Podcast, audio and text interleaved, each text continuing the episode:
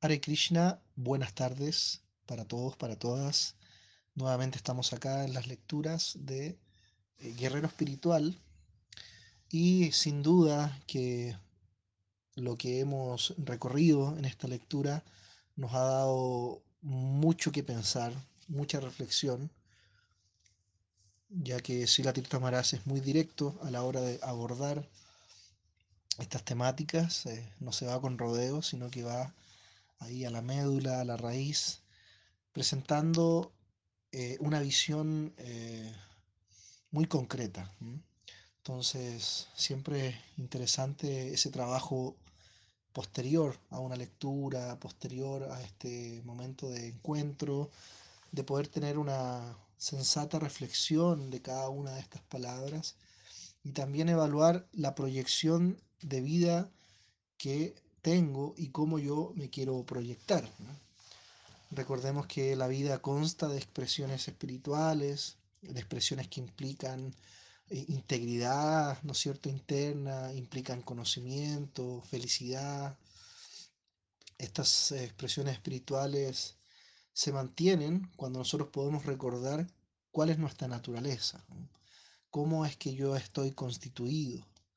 Y, y es ahí donde todas las los procesos místicos, religiosos, pueblos originarios, apuntan en que somos seres eternos, que tenemos otros componentes, otras características.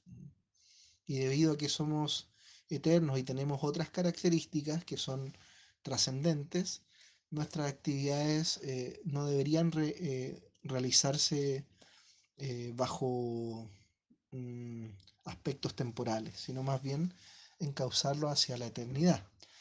Claro, cuando, cuando nosotros hablamos de eternidad, debemos entender que la vida espiritual es un gran viaje.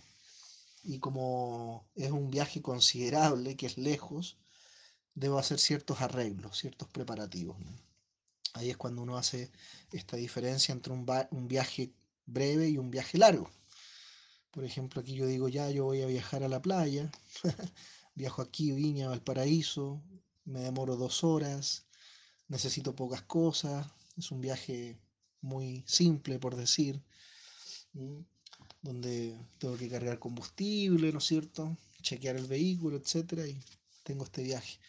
Que, caso contrario, un viaje más largo, por ejemplo, ir a la India, eso ya involucra otros protocolos, allá ya implica el costo ya es mayor, tengo que sacar pasaporte, en algunos casos tengo que ir a la embajada pedir una, visa especial para justificar mi viaje a dicho país, ¿no es cierto? Implican otro tipo de consideraciones.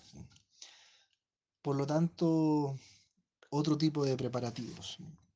De la misma manera nosotros evaluamos nuestro recorrido de la vida y también debemos tener ciertas consideraciones para emprender este gran viaje. ¿Y cuáles son esas consideraciones? Justamente todo lo que tiene que ver con nuestro ser interno.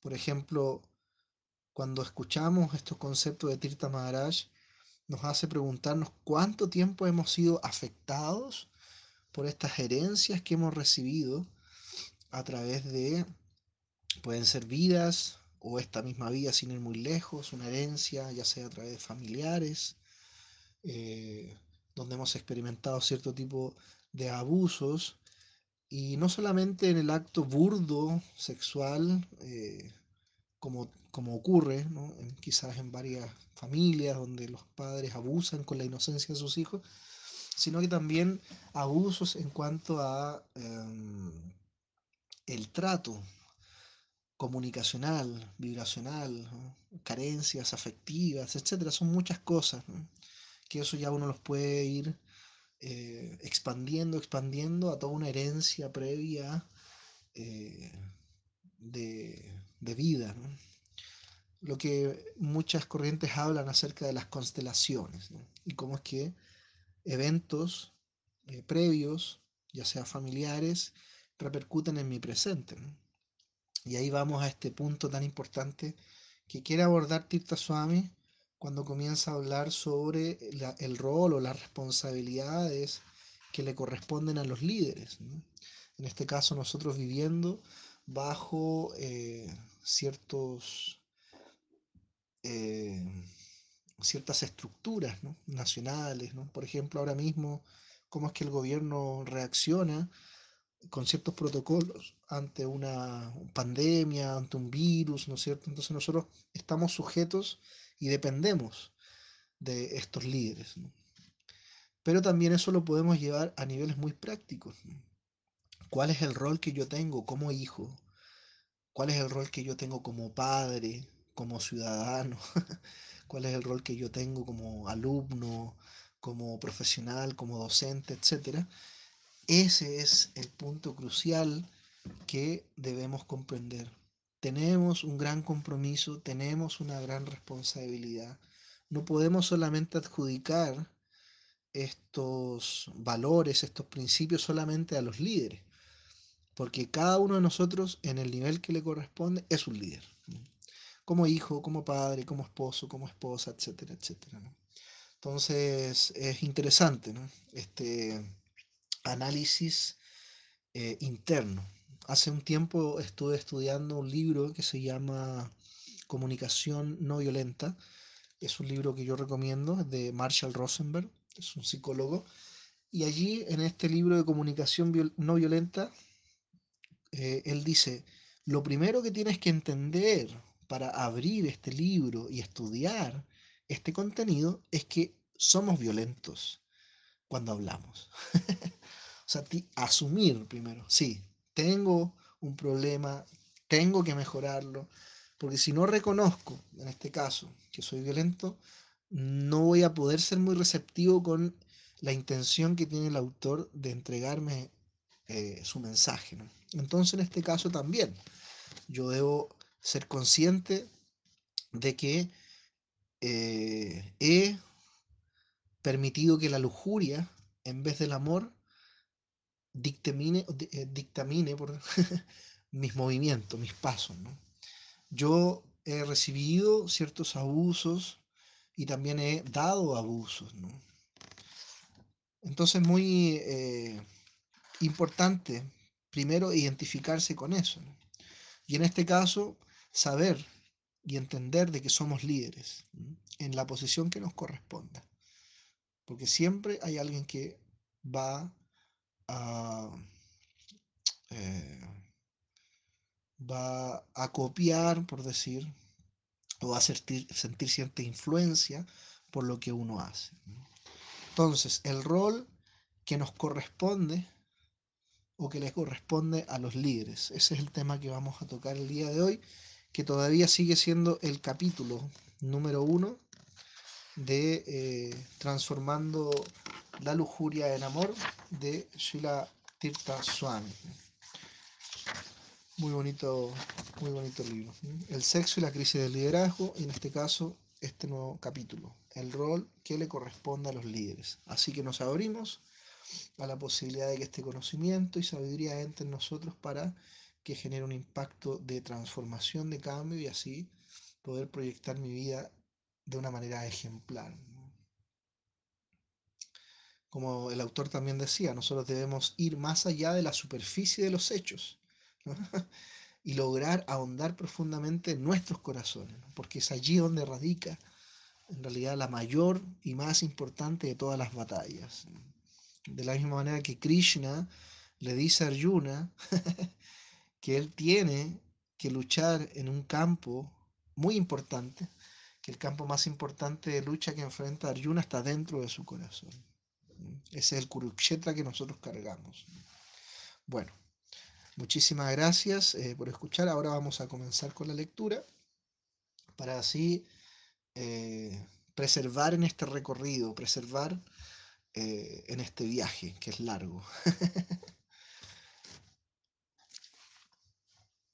en nuestros grupos sociales, institucionales, políticos, escuelas, lugares de trabajo, organizaciones espirituales y hogares, los líderes deben crear un clima ético.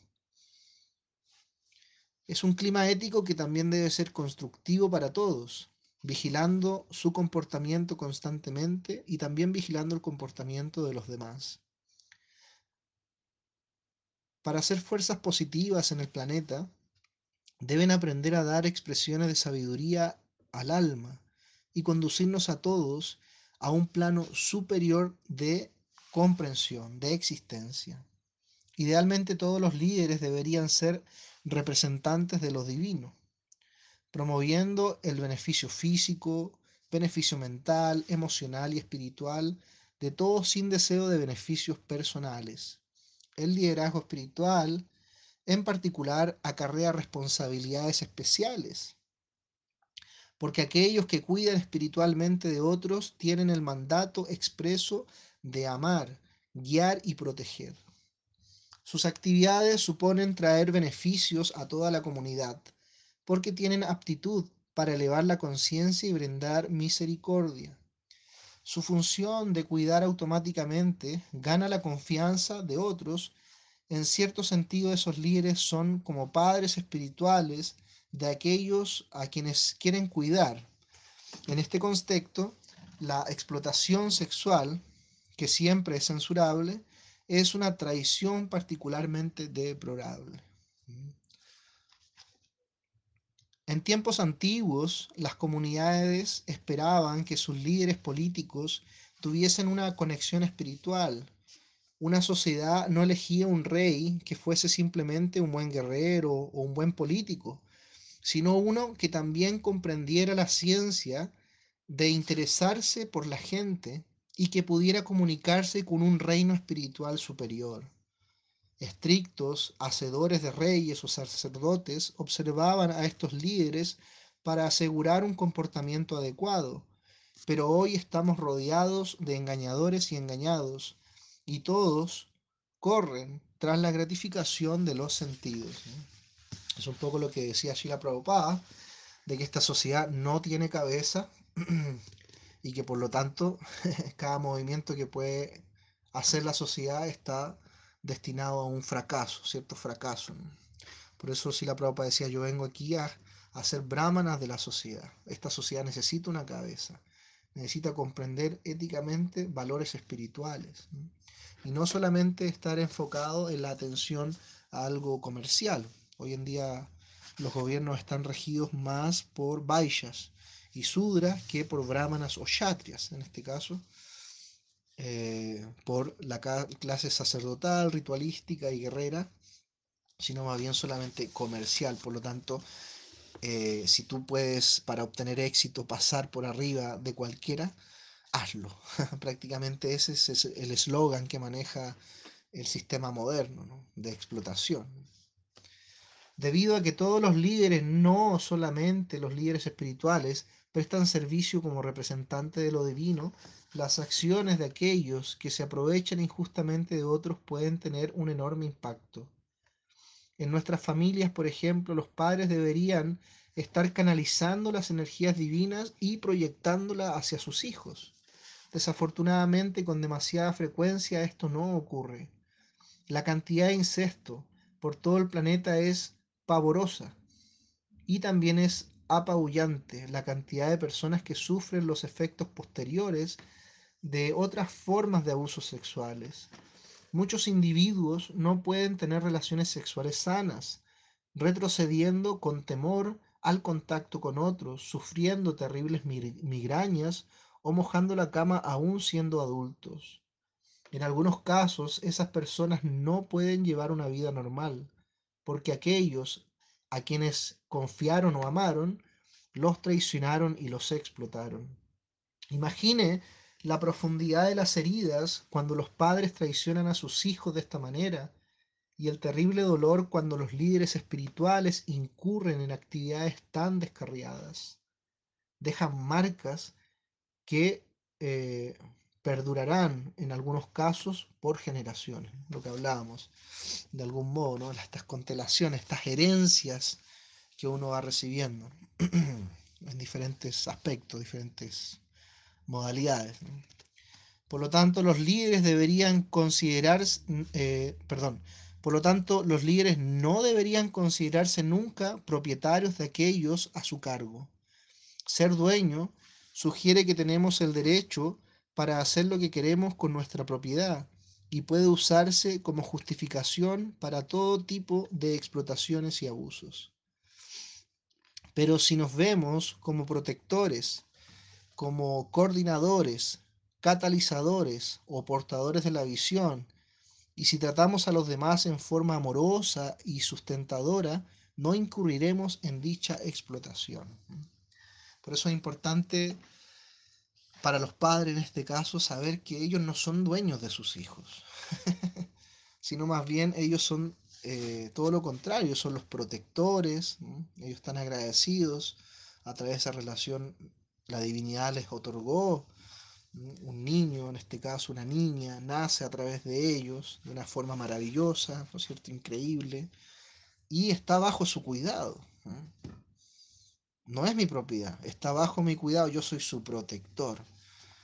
Soy su coordinador, su catalizador, su portador de visión. Yo soy un orientador, por decir, De la misma manera, la gente espiritualista también debe pensar de la misma manera. Uno no puede pensar que la gente que está en una organización, institución, etcétera, eh, eh, que, que esas personas son de mi propiedad, no no son así. Más bien uno funciona como un orientador, uno está tratando de eh, guiar en cierto aspecto, ¿no? Y de esa manera uno no puede, no incurriría en la explotación, que es lo que nosotros frecuentemente vemos dentro de la sociedad moderna.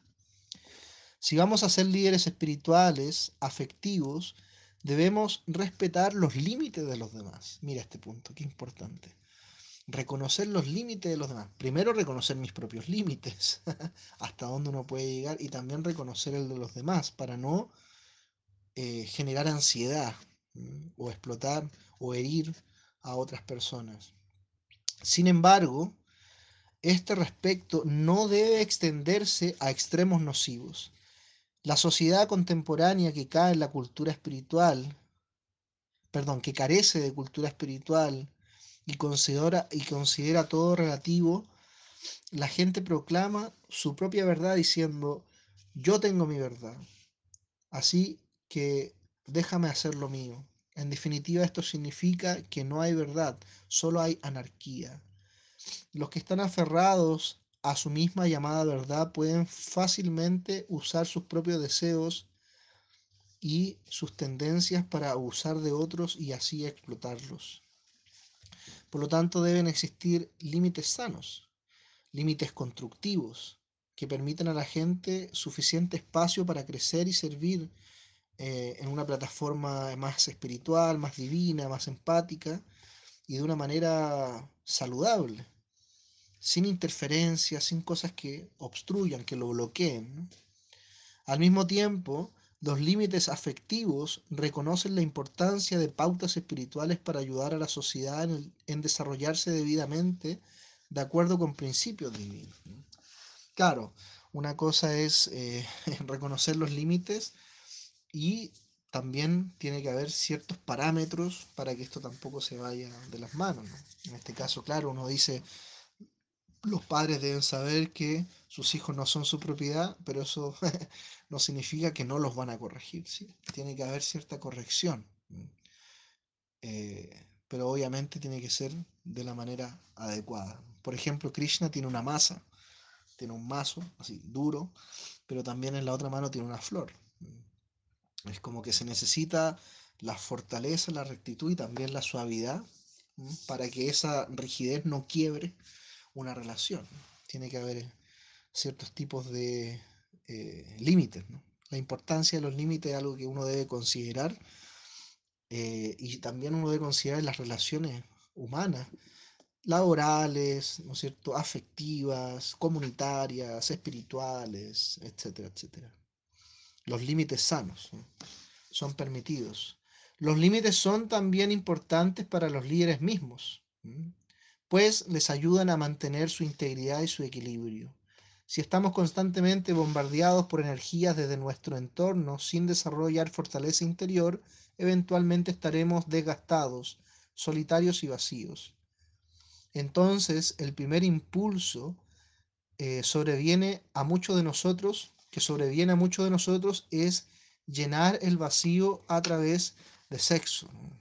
Automáticamente cuando comienza todo este desgaste, todas estas situaciones en nuestro entorno quizás que no sabemos digerir, no sabemos trabajar, que todo esto, como dijimos, tiene su origen internamente, automáticamente queremos llenar estos vacíos a través de una actividad sexual.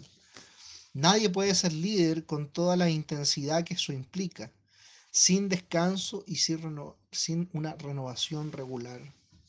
Aquellos que sirven como consejeros espirituales particularmente proporcionan fortaleza, protección y orientación a la gente que buscan eh, asistencia y se dan muchos contactos psíquicos poderosos en esa relación.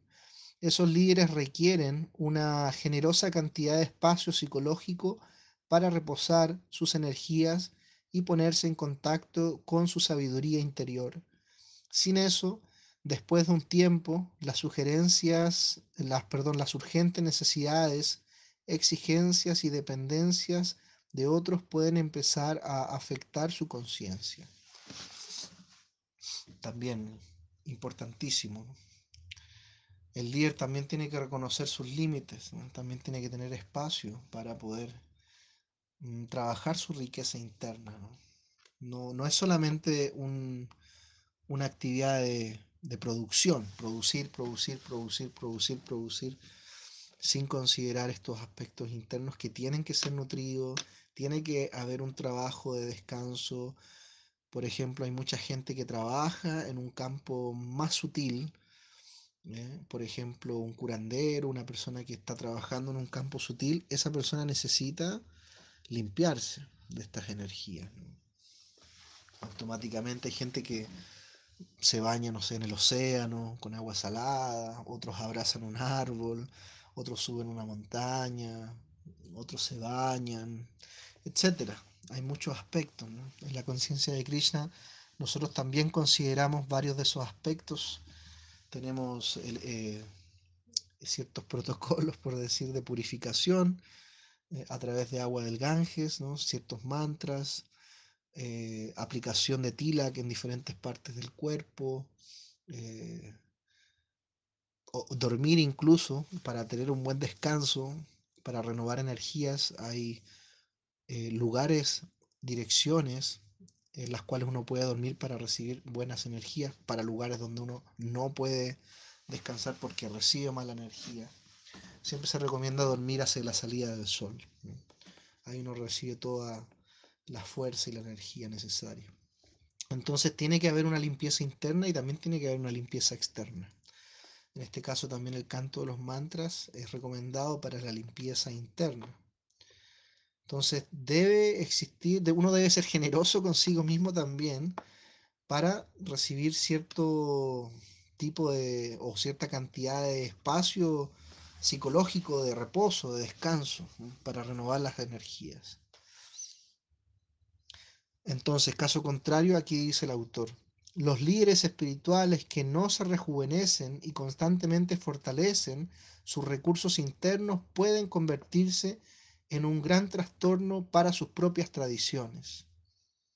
En lugar de ser útiles, pueden empezar entonces a percibirse a sí mismos como superiores, creyéndose en todo, eh,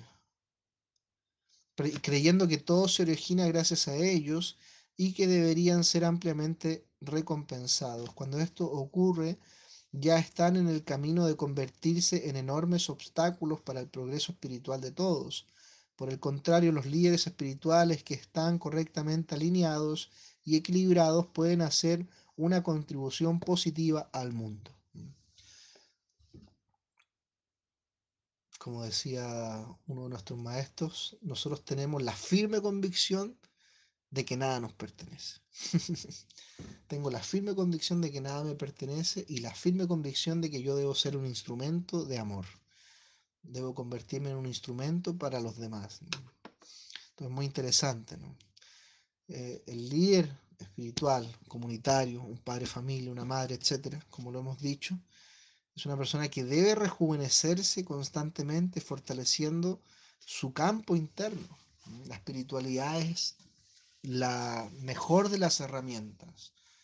Usted tiene que tener una conexión espiritual, una práctica espiritual que pueda intensificar sus valores internos y así convertirse en una fuente de alivio y no en una fuente de ansiedad.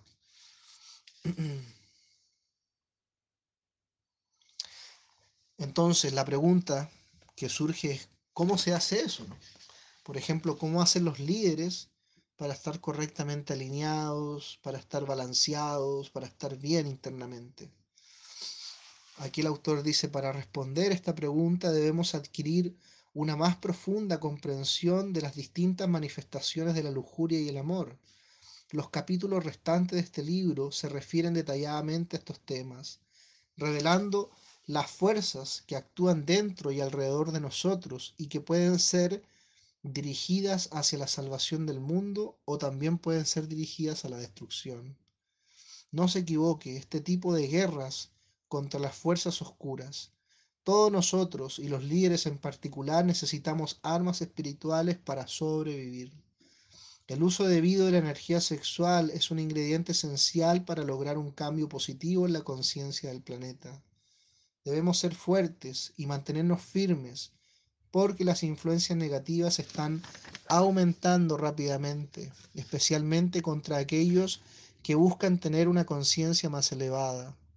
Debemos fortificarnos aprendiendo a vivir en un nivel superior, donde tenemos relaciones perdurables, más permanentes y sustantivas, uniones genuinas basadas en un amor profundo y sobre esto trata este libro.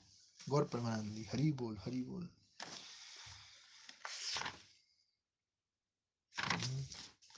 El autor de este libro, Tirta Swami, como ven, aborda este tema muy bien, muy bien. Hay mucha empatía en cada una de sus palabras.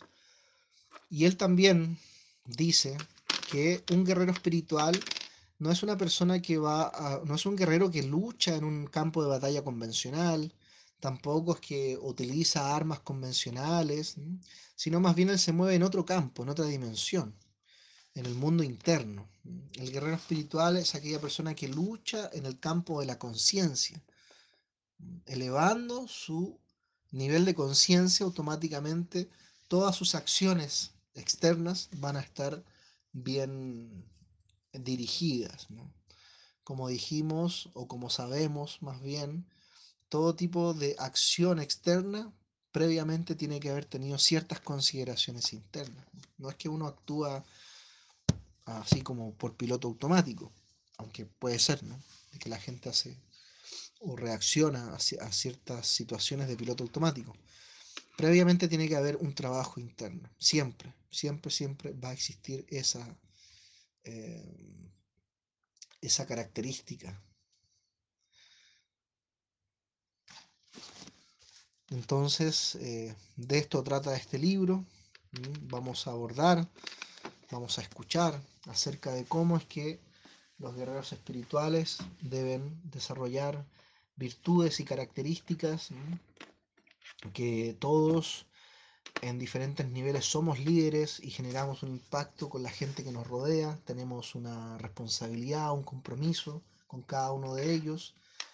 Y nosotros debemos saber perseverar en este viaje, debemos saber eh, cómo hacer los arreglos necesarios para perseverar en este gran recorrido de la vida.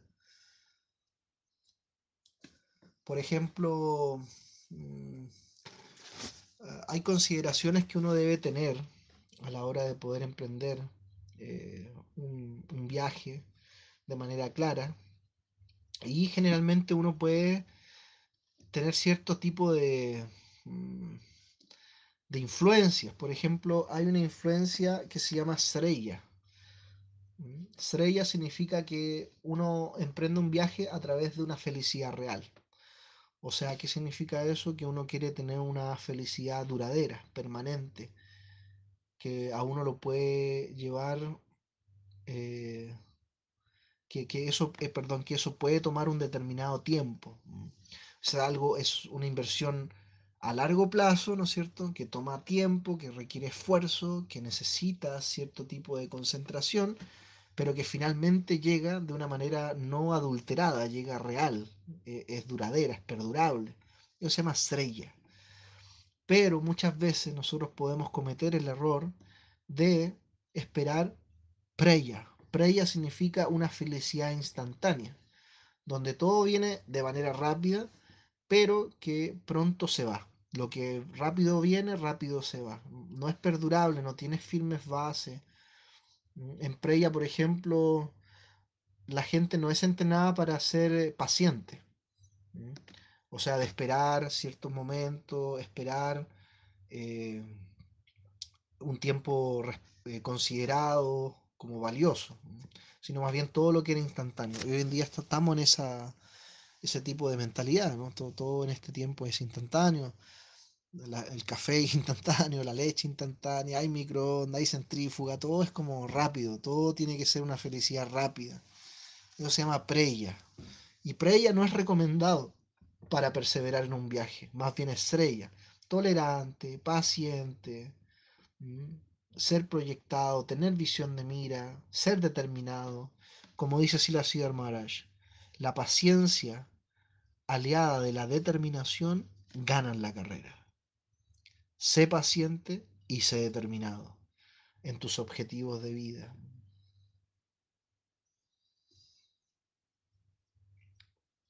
Bueno, dejamos hasta acá esta lectura, estas meditaciones del día de hoy. Espero que sean del agrado de ustedes, mm, que se pueda tener una buena digestión de cada uno de estos mensajes dados por eh, Srila Swami en este documento hermoso llamado Transformando Lujuria en Amor. Y eh, los dejo hasta mañana. Cualquier duda, inquietud, quizás que podamos ir desarrollando, me pueden escribir por interno y ahí podemos quizás ir desarrollando más estos temas. Eh, hay una sección dentro de este libro que se llama Preguntas y Respuestas, acá, que pienso que podemos mañana leer algunas preguntas y respuestas y quizás desarrollar un tema en relación con eso, para pasar después al siguiente capítulo, el capítulo 2, que habla acerca de qué es el amor. O sea, ahora hicimos, de cierta manera, un análisis de la lujuria, prácticamente aquello que no es amor, hemos hablado de eso, y vamos a pasar a qué es el amor, en su máxima expresión de lo que representa esta palabra en niveles de conciencia superior. Bueno, muchísimas gracias, Hare Krishna, excelente resto de día, buen descanso, buena meditación, recuerde, trate de orientar su cama hacia la salida del sol. Eso es muy recomendado, es auspicioso. Trate de cantar mantras, principalmente cante mantras Hare Krishna. Si tiene la posibilidad de poder hacer algún ritual de fuego, puede hacerlo también. Recitar los mantras en la mañana es muy auspicioso. Levántese temprano. Si está en cuarentena, aproveche, no se quede hasta tarde viendo películas o en internet, más bien acuéstese temprano levántese tempranito aprovechar las horas de la mañana es muy auspicioso para poder eh, meditar, orar, fortalecerse espiritualmente. Bueno, Hare Krishna, un abrazo, mis mejores deseos y estamos en contacto, guerreros espirituales. Hare Krishna, Haribol, Haribol, Haribol.